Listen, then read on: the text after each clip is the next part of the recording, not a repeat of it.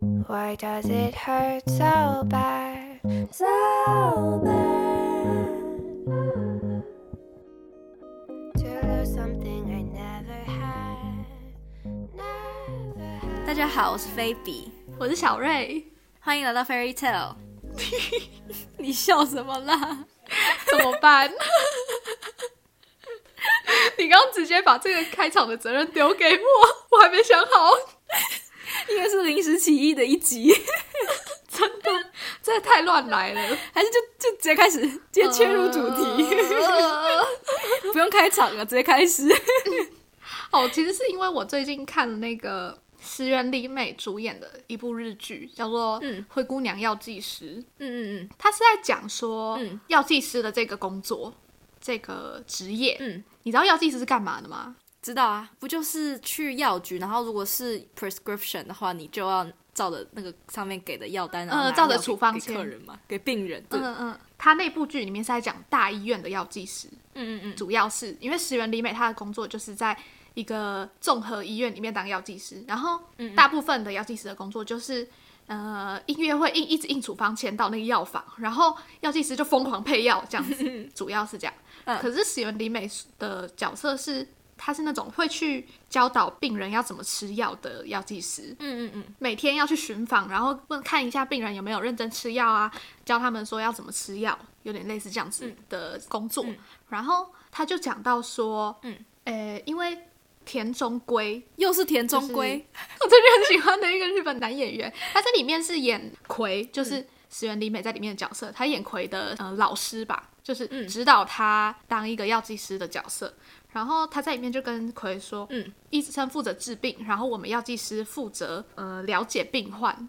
比如说今天你发生什么病，然后医生决定说他处方间要怎么开，让你吃什么药。可是药剂师要负责把关说这个病人这个患者有没有呃吃其他的营养食品，或者是他的生活习惯是怎么样，来决定说他要不要建议医师更改处方签这样子。嗯嗯嗯嗯这是我有点意外的，就是我不知道药剂师是有这个职责在。嗯嗯嗯嗯嗯他整出剧，我觉得他的初衷就是在讲说，有点像是教育女王那样子，因为你有看嘛，嗯嗯对就是有点像是说，呃，都是默默在做事、不为人知的那种小人物。小角色，但是他却是背后的大功臣，嗯嗯嗯。有点像是这样嗯子。，他演了很多这种角色，哎，我觉得石原里美超适合演那种管家婆角色，爱管闲事角色，我觉得她的形象就是这样。然后我就上网，因为我自己就会觉得说，药剂师真的会做这么多事情吗？真的有必要这样子那么认真的观察那些病患吗？因为甚至里面有一幕是其他的药剂师，呃，在帮一个有长期经痛的一个病患嗯检查他的药，可是发现哎、怎么办？那个药都没有效，可是应该要有效的啊。嗯然后他甚至去查了他的 IG，看他平常在吃什么营养食品。太荒谬了吧？对啊，我就吓吓到想说，哎、有必要做到这个份上吗？对，然后我就上网看了其他人的心得，发现其他人也有跟我一样的想法，就觉得说他把药剂师演得太伟大了。就是虽然我们都知道他是一个背后的功臣嘛，就是不可或缺的角色，可是真的没有大到这种程度哎、就跟石原里美之前演教育女王的时候，她明明就只是一个教育的人，可是她却对啊，他每个都去看点，对对对，一个点一个点去，然后每个一个姿势一个姿势做这样。我觉得看点倒是还好，很很夸张的是，她竟然越过编辑，自己去找作者在那边讨论，我就觉得有点太过了。对，我懂这种很热血，然后诶想要凸显他角色的伟大的这种感觉，可是就其实真的不用这样子。嗯嗯，对我看完的心得是这样子。可是你不觉得日本很爱拍那些就是小人物很重要，然后大家都是那个大，就是一个机器里面的小齿轮、哦或是小螺丝的这种剧吗？对，可呃，我觉得很不错哎、只不过这些社畜大家也是有意义的，对他们很爱拍这种剧。嗯，每个人都有自己厉害的地方。对对对对，哎、我觉得有时候常常看完日剧啊，就会觉得说，这种题材为什么台湾人没有想过？台湾怎么看来看去剧都是那些题材？我觉得这因为在台湾比较夯的影视剧题材是那种法律，比如说像那个前阵子那个谁温升豪，然后有然后还有那个贾静雯那那部叫什么？哦，你说那个与我们与恶的距离吗？哦，对对对对对，我没有看呢、欸 对，就是我觉得台湾最近很夯这种题材，就是那种到底什么是正义的题材。，对道德跟法律的题材，嗯嗯嗯嗯，对但看到后来就会觉得有点太 cliche 了。对，而且我其实没有很喜欢看很沉重的剧，哦就是要看心情啊，就是我不会想要看很多很沉重的剧。对我想要轻松的时候，也会看一些很不需要用脑的剧，像是恋爱可以持续到天长地久了。我始终看不完它，我看到第四集还是第三集，我我看不下去。我觉得那个上白石萌音太可爱了，好想要当可爱女生哦。真的好想当可爱女生。我发现我年纪越大越喜欢看可爱女生，欸怎么会这样？喜欢看可爱女生跟女团，我怎么会变成这样？是是这样吗？对啊，比起看那些很油腻的帅哥，我宁愿看可爱的女生。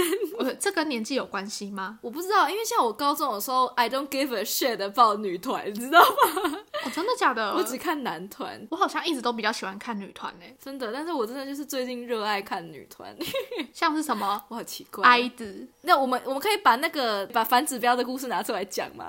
哦，哎、是，我觉得这很扯哎。我们那一天好像是聊到哀子，然后就讲到，呃，讲到小娟吗？对，不是我在我在小红书上面看到，就是你说怎么念 G I 的，我不会念。就哀子，哀子。是我看到他们 I 的的那个团的跳舞的影片，然后我传给李文文看，然后我们就在讨论说，穗穗娟是念穗吧？穗珍，哦，穗珍为什么跳舞那么好看之类，就是跟其他团员比起来，她真的就是跳舞特别出色。对，结果我们讲完的隔天，马上就爆出来她霸凌，然后闹得非常非常大的事情。乌鸦嘴，对，然后呢，我们上个礼拜吧，上礼拜吗？嗯嗯嗯，反正就是上礼拜我们就在讨论，好像讲到讲到大 S 吗？对，我们讲到先想到小 S，然后讲到大 S，汪小菲，对对对，然后他们去上的那个中国节目嘛，什么恋幸福三重奏啊，，对对对对，然后我们就讲到嗯，福原爱跟江宏杰，还叫这个名字吗？对，对，然后我们就讲到说，哦，他们在节目里面虽然虽然很闪，可是看得出来他们真的很喜欢彼此 blah 之类的。那时候我们还说什么哦，真的很甜呢，就知道他们感情一定很好。对，讲的他们神什么神仙夫妻一样。对，然后结果的时候也是不到一个礼拜之后呢，他就传林瑞文就传那个新闻给我说，哎、你有看到这个吗？我说我们两个必须停止讨论这些名人，乌鸦嘴到不行，真的会出事哎、超白痴的。因为我们每次录完 podcast 之后，都还会聊很久，然后就聊超多事情的。后来想一想，哎、真的对还好我们没有在对 podcast 里面里讲，不然可能播出来的时候，那件事情就已经不是这样子了。对对对，真的就很尴尬，好好好笑哦，对啊，好瞎，有够瞎。真的，我们要再停止讨论其他人，等一下出事怎么办？真的。好，回到回到我们看剧的主题上，对，这集主题是看剧吗？我也不知道哎、还是你最讨厌的闲聊？哦不，不可以。就算这一集的内容是闲聊，它的主题也不会有闲聊。好，我们会帮他想出一个名字，然后让 K K K K 八 K K Podcast K K Podcast K K Box Podcast 推播。你好好讲话好不好？我刚刚讲不出来。对啊，哎、那个啊，前几天吧，我们就发现，哎、奇怪，为什么我们室友那一集，好像第九集吧，突然那个收听数变很高，就是超越最近新出的集数，我们就觉得，哎、很很奇怪。结果是因为对那个 KKBOX，等一下，等下，我我就以为，我就以为我那个坏室友听到，然后要要挤我，我很紧张哎。嗯，挤你，对不要再用那些很老套的词了啊！哦，这样，你干嘛歧视我的老人？我的老人防线。台湾这边的词是不是传过去需要一段时间才到？对，好好笑。反正我就想说，一定一定不是，就是，而且我那时候还还看那个数据，就是认真发现它只有 KKBOX 特别高，就跑到最上面。嗯因为我们平常、大家收听我们 Podcast 的管道，通常会是都是用 Spotify 比较。多，嗯。然后那集 KKBOX 特别多，我就去看了一下它的首页，它有一个小小的栏目是好像是什么开学，然后宿舍宿舍趣对事，然后点进去里那个分类里面就有我们嘞，就表示我们的 Podcast 被 KKBOX 的人听到，然后被他们推荐了，很酷哎，真的真的蛮酷的，蛮开心的。对呀、那个已经熄灭的胜负欲又突然燃烧起来。回到我们本来要讲的事情，因为你要讲那个嘛，对我终于把《BoJack Horseman》看完了，对就在昨天晚上。嗯，因为它有它总共有六季，哦，然后一季好像十二集，然后最后一季有十六集这样。哦，真的好多哎，然后我终于终于把它看完。它最后一季好像是去年去年六月出来的，对，嗯所以应该已经过了那个剧透的时哦间了。哎，讲到剧透这件事情，在聊剧的时候，我们都很怕被剧透。但是其实啦，老实说嘛，就算你们现在听了我们讲，比如说《灰姑娘药剂师》或《BoJack Horseman》，你们也根本不会去看吧？嗯，对啊。那个我之前听台通有讲过，要多久之后才能讨论剧情，就是是一个外媒定的标准。嗯嗯，然后首先从电视剧开始，嗯电视剧的话，就像是《BoJack Horseman》或是之前那个《冰与火之歌》，也是、大家很怕被暴雷的这种。他说。平均一周一集的播放频率来看的话，建议是四十八个小时之后再讨论剧情比较合适。这是电视剧，可是如果是像《复仇者联盟》《哈利波特》这一类，就可能要拉长时间一点嘛。要大家要有找时间去电影院看。对对对对对，比较需要花时间，所以电影的讨论可能就是半个月，大的电影是半个月。可是如果像是一般的那种比较没有这么热门的电影，可能就是一个礼拜。嗯嗯嗯嗯，嗯，然后再来是，如果是你是看 Netflix，比如说你看 Emily Paris，虽然没什么好爆雷的 对，真的。啊，如果是看纸牌屋这种的话，可能就是四天之后再来讨论会比较好。哦，四天很短呢，因为它都蛮多集的。好像也是哈，因为 Netflix 都一次上很多。对啊，他们一次都十二集全部上完呢，他们没有在一天出一集，除了韩剧以外，他们没有在一天出一集的，他们都一季直接上哎。嗯，对不过你是会看完一集，然后就去网络上 Google 的人吗？我是全部看完才会去 Google 哎，，Google 什么？就是 Google 这个剧情，就是大家的分，你会你是会去看解析的人吗？呃，我看不懂的话才会解哦看，才会看解析。嗯嗯嗯，因为我是习惯我看完都会去看网络的影评或是解析，哦，不管什么剧我都会，除非除非那种很难看的，比如说 Emily in Paris，会有粉丝来打我？还是有他们的市场啊。对啊对啊，就是看开心的。哎、他什么时候才要出第二季啊我啊？不知道，他就一直说 coming soon coming soon，那又一直又不 come，奇怪了。一直在广告，然后也不说什么时候出，莫名其妙。哎呦，反正第二季也不会有什么厉害的剧情了。鬼灭之刃》第二季也不知道什么时候要出，一直说今年要出，今年还那么久连。第一季都还没看呢。哎、鬼灭之刃》真的很好看哎、好好，我会去看，它在我的 list。我看完 BoJack Horseman 可以去看了。好，回到 BoJack Horseman，OK，、先澄清一下，你没有暴雷的嫌疑，就可以开始讲了。OK 好，就是我忘记之前在哪一哪一集有提到，就是我们是在卡通那一集听到的。BoJack Horseman 它是一个喜剧，但它其实是在讲一些蛮严重的。我没有很满意它的结局，然后我去查的时候也发现有一派的人跟我一样，就是没有特别满意那个结局。嗯，所以结局是就是因为 BoJack Horseman，、我刚我前面有提到嘛，他就是一个过气的，然后又有酗酒跟毒瘾问题的好好莱坞明星这样。。对，然后他就是中间有一直不停的在酗酒啊，然后一直做出不适合的事情，比如说他带未成年去喝酒啊，然后喝到他都酒精中毒，然后把他丢掉，然后就跑，然后差点跟他好朋友的未成年的女儿上床这样，然后哦但他最后没有，这样就是他做了很多以大众的角度来说是不可饶恕的事情，嗯，做了很多坏事。可是他前面五季就在讲说他的人生有多荒谬，然后大家就觉得他是个 asshole 这样。嗯，但是第六集他就着重于在他就去呃 rehab，就是乐戒所，然后去戒了他的酒瘾啊，然后他的毒瘾，然后就是他有提到说他的童年为什么。BoJack 会成为一个酒精上瘾或是毒品上瘾的人，就他人生经历有多惨、多惨、多惨之类的。嗯反正最后我就不剧透，因为我觉得我现在如果讲得出来，大家可能会很生气。对，什么意思？就是他其中有一个特别的桥段，就是他为什么决定要去乐界所，他有经历到一件事情，嗯但是他决定要回心转意，就是他要变成正常的人，这样对、嗯那个事情，我觉得是蛮大众的，我就不讲。哦，等一下，所以你的意思就是他最后的结局是他去乐界所，然后变回正常人的这个结局，你很不满？不是不是不是，就是他第五季，他总共有六季嘛，他第五季的结局嗯发生了、发生了一件事情，嗯就是一件转捩点，嗯导致他第六季决定要去要去乐界所这样。嗯然后就他决定要他要开始，他想要变成一个新的，然后一个正常的人这样。嗯所以第六季就在讲他悲惨的童年跟他乐界之后的故事。嗯但是他乐界完之后，就突然有记者把他以前做的那些坏事又都翻出来啊，然后反正他就是后来又因为压力很大，所以他又回去喝酒嗑药，然后就是众叛亲离之后，然后房子也被人家拍卖掉，然后他就有一天就喝醉，然后就在游泳池里面，然后就有点快要溺毙，嗯然后倒数第二集，嗯，就是演他快要死掉，就是他在他在跑人生跑马灯的，就是倒数第二集，他就到了一个房子里面，然后房子里面就是他人生中那些很重要的，可是已经死掉的人，然后他最后倒数第二集其实就有显示说，BoJack Horseman 其实死掉了，就是他最后是被一个黑黑的东西吞噬掉，这样那个什么？被一个黑黑的东西吞噬掉，啊黑黑的东西是什么？就是黑黑的黏液这样吞噬黑洞哦。不是，就是他有一个门，就是那些过世的人最后都会过到那个门，然后去到就是嗯死掉的世界。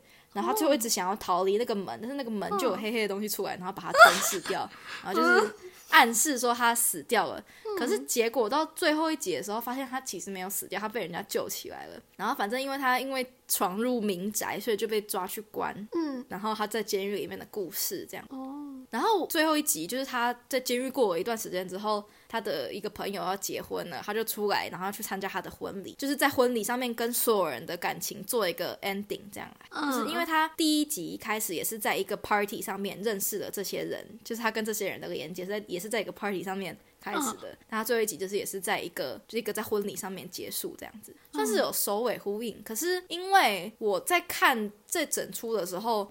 我就是看他做的这些事情，我心里就是一个想法，就是他不死掉，没有办法对其他人交代，就是就是我觉得他做的事情已经严重到他如果不死掉的话是没有办法对其他人交代的，就是 对，但他最后没有死掉，我就觉得嗯，好像有点不知道该如何是好这样。然后我觉得这出就是一个很 deep shit 的东西，就是虽然它前面五集比较偏向喜剧的部分，可是它最后一季真的是蛮沉重的。虽然它还是有一些笑点一直在出来，但是最后一季就是有拍出那个人生的挣扎，还有这些成瘾者为什么会变成成瘾的原因。然后因为我在看这个影集的时候啊。我刚好也有在准备我们飞鹰计划的悲惨世界嘛，嗯，然后我就有想到一个问题，就是这些同样都是犯过错的人，他们应该被大家原谅的的那个界限在哪里？哦。你懂我意思吗？就是因为嗯。BoJack Horseman 他有一个点，就是他出来，他在一个 interview 之中跟他做错事的人跟他们道歉，这样子，就是他他拍完那个 interview 之后，大家就都接受他的道歉，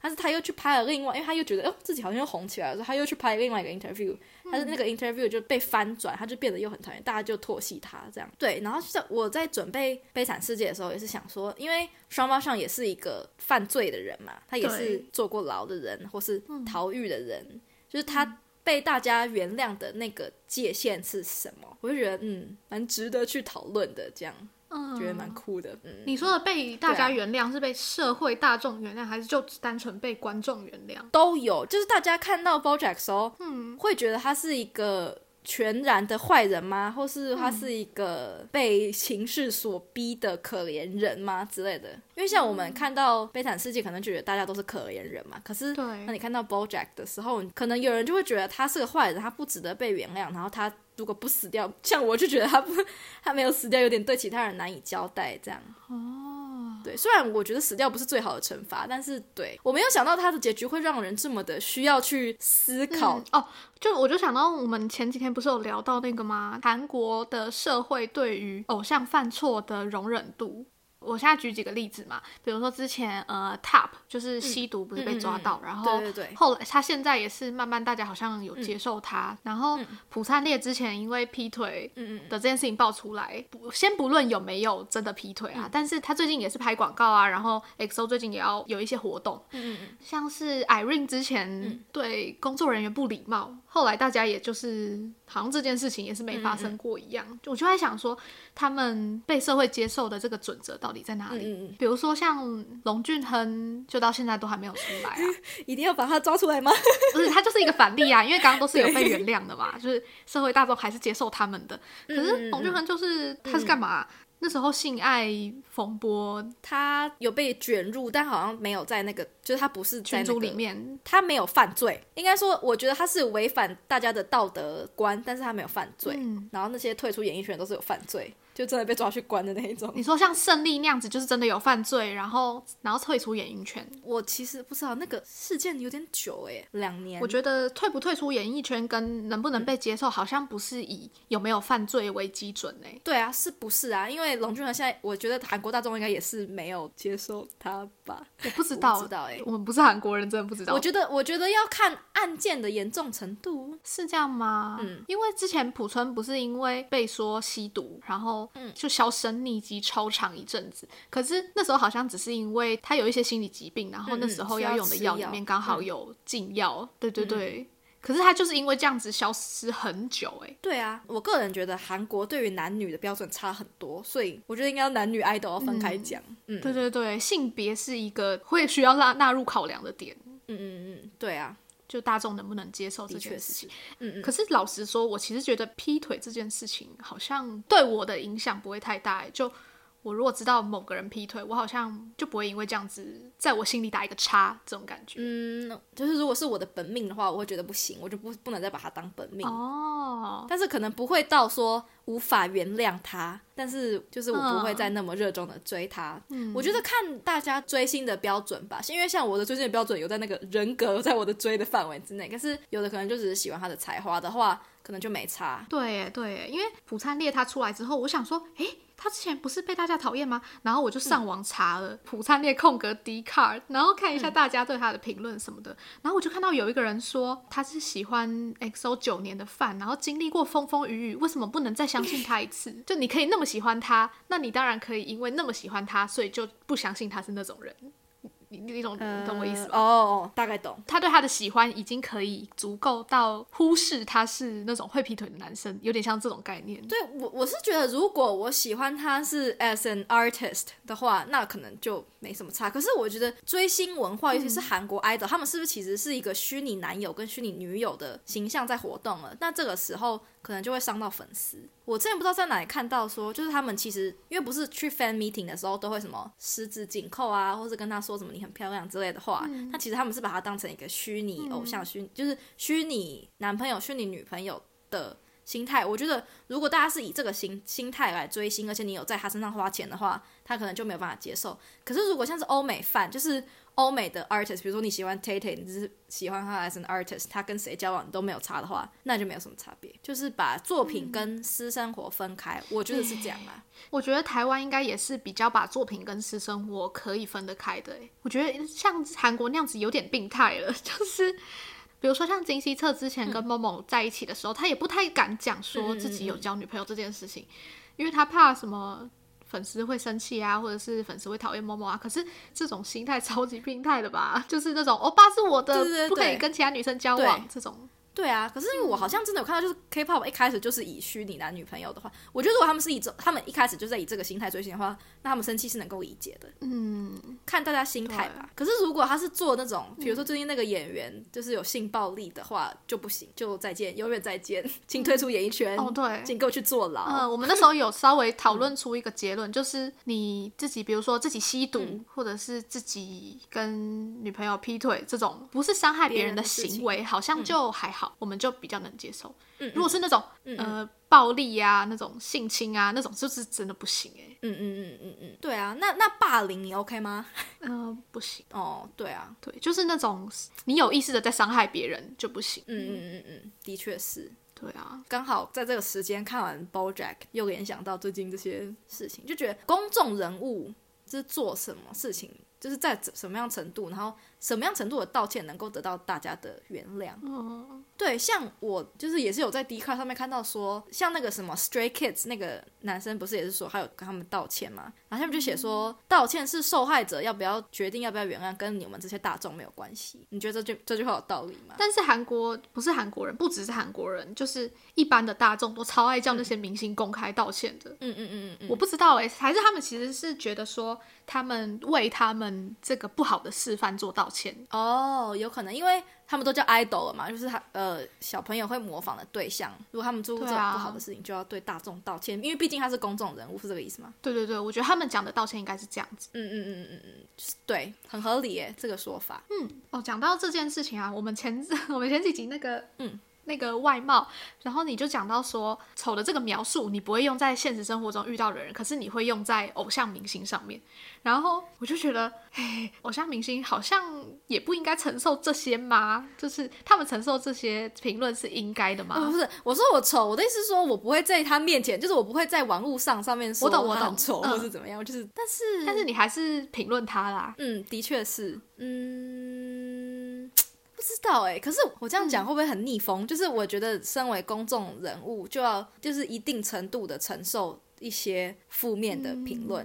哎，当然也不是说大家可以合理的就是辱骂他们，但是我觉得他们，我应该说他们要有心理准备会受到这些评论，但是不代表大众可以正大光明的辱骂他们。你懂我意思吗？就是。我觉得可能不不能说是他们必须要承担。对，我没有说他们必须要承担，可是我觉得他们要有心理准备，就是没有人需要去承担这些对他们的辱骂。可是当他们站出来的时候，就要理解人性是丑恶的，就是一定会有这些声音出来。就是明星要有设想，就是会有酸民或是讨厌他们的人的存在。毕竟你看，我们都不是名人哦，我们身边还是会讨厌我们自己的人，何况是他是在大家面前。当基数变大的时候，讨厌的人就会变多。但这样想起来，真的他们真的蛮可怜的。对，就压力很大啊！你还不能公开骂他们。呃，网络上的酸民或者是对你的负面评价，这种事情是根本不可能停下来的。诶，他们也没有选择说他要承受或不承受，他就只能承受，对啊，很可怜。对，但是就是我觉得是 part of lesson of being an idol。嗯每个人都要学会承担这些批评啊，毕竟你在人生中也是会碰到说你丑的人嘛，我就有碰过、啊。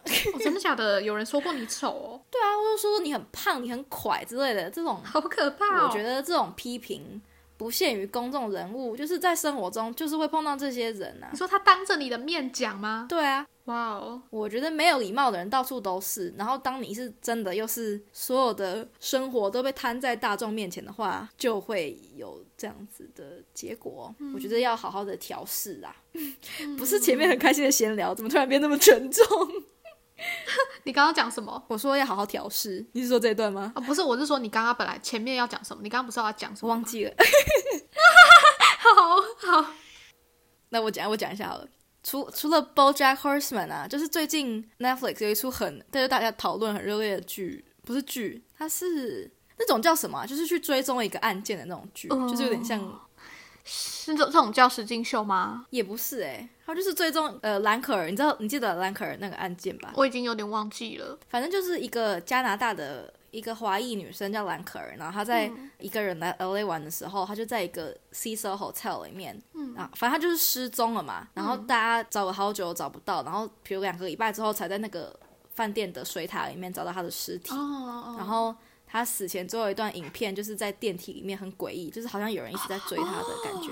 嗯，一段电梯的影片，然后到现在都还是悬案。嗯，所以 Netflix 最近那个 show，他就是把这个案件，他找来那时候的饭店经理啊，然后那时候处理的警探，把他回来找这样。然后其实就是那个 Cecil Hotel 是在 downtown Los Angeles，就是就是离我们很近这边。嗯然后它就是一个很出名的，都是罪犯在住的酒，就是很多人死在里面，是一个恶名昭彰的酒店。嗯，所以我就在想，如果我一个人去去旅游的话，我是绝对是不敢住那种饭店。然后我就想到，我们两个那时候不是本来高中毕业的时候、要去香港玩，对对对，就是那时候刚毕业，然后考完职考的时候，嗯嗯嗯，我们有计划一连串要去香港玩什么。玩什么。对对对，然后就在找住的地方，嗯，然后我们就有找到那种很便宜的，我们记得那时候是不是一个晚上不到一千块台币之类的，就是真的很便宜的那种。你去查香港的嗯旅店，就会有很多，就是前面最便宜的都是在同一个地方，都是在那个重庆大厦、重庆大楼，嗯就是在那个地方。就是重重庆大楼对，那边有很多旅馆业。对，就是很多类似 Airbnb 那种民营的那种地方，就是不是连锁的饭店这样。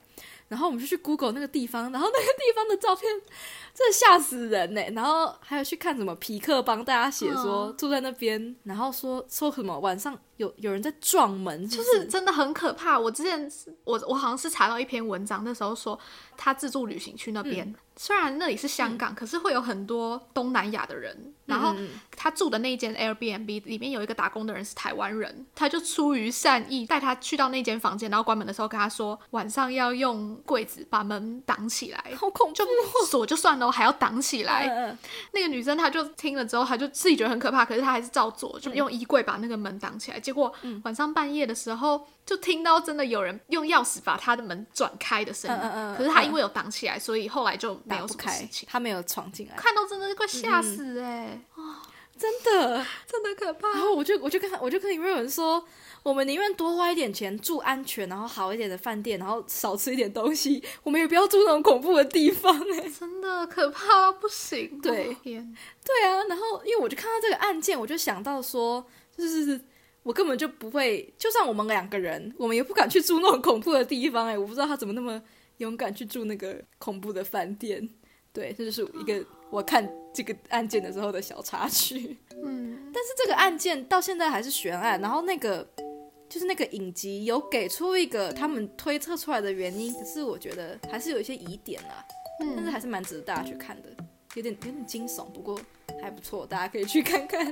好 对，这就是我最近看的剧们。哦。我们之后有在规划说想要，诶、就是看一部剧或者是看某部电影，然后讨论。嗯对，如果大家有推荐什么好看的电影或者是剧、影集之类的，可以分享给我们。对，在我们的 IG Fairy Tale Twenty、对，那今天就差不多到这边，好，那大家可以去我们 Apple Podcast 留五星，然后去留言，谢谢大家。大家下次见，拜拜。拜拜。